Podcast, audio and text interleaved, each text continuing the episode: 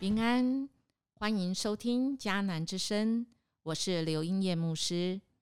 五月十五号在家会主，这是上帝的作为。今天的经文我们要来读以赛亚书三十八章一到二十二节。这是上主的作为，我能说什么呢？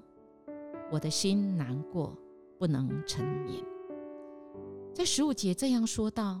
到底发生了什么事，而心里难过，不能睡觉？那么肯定是要人命的事，没有错。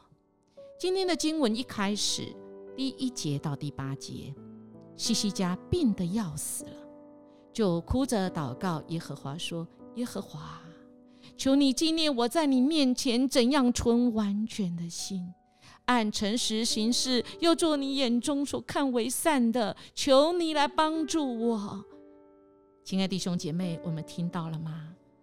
这个祷告词感觉就是：哎，我是艺人哎，主耶稣啊，你也耶和华，你也心情好。我是艺人，我是正义，我是完全的人，我何以会生病呢？这个西西家王面对生死的难头时，就拿完全的心向神来祷告，因为他敬畏神。面对国家拜偶像的时候，就遵守神的命令，除掉偶像。但他所看重的是我们是否有认罪的心。神看重的不是我们做什么事，更看重的是我们有没有认罪的心态。我们是可能错了。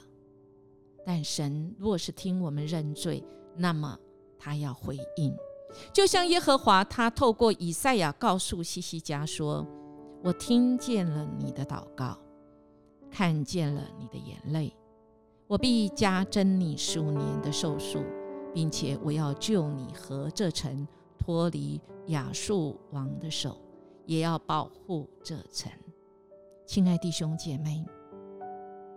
神看重的是我们，只要我们愿意调整我们的生命，因为我们人往往是在痛苦中才会去祈求神，而在那个高峰的时候，在那个顺境的时候，我们就不得了了，我们就以为自己多厉害，不是赞美神，乃是要人来赞美我，赞美我所做的事。幸好西西家病得要死了，亲爱弟兄姐妹，我们呢？我们是否已经走到了绝路？我们真的要死了呢？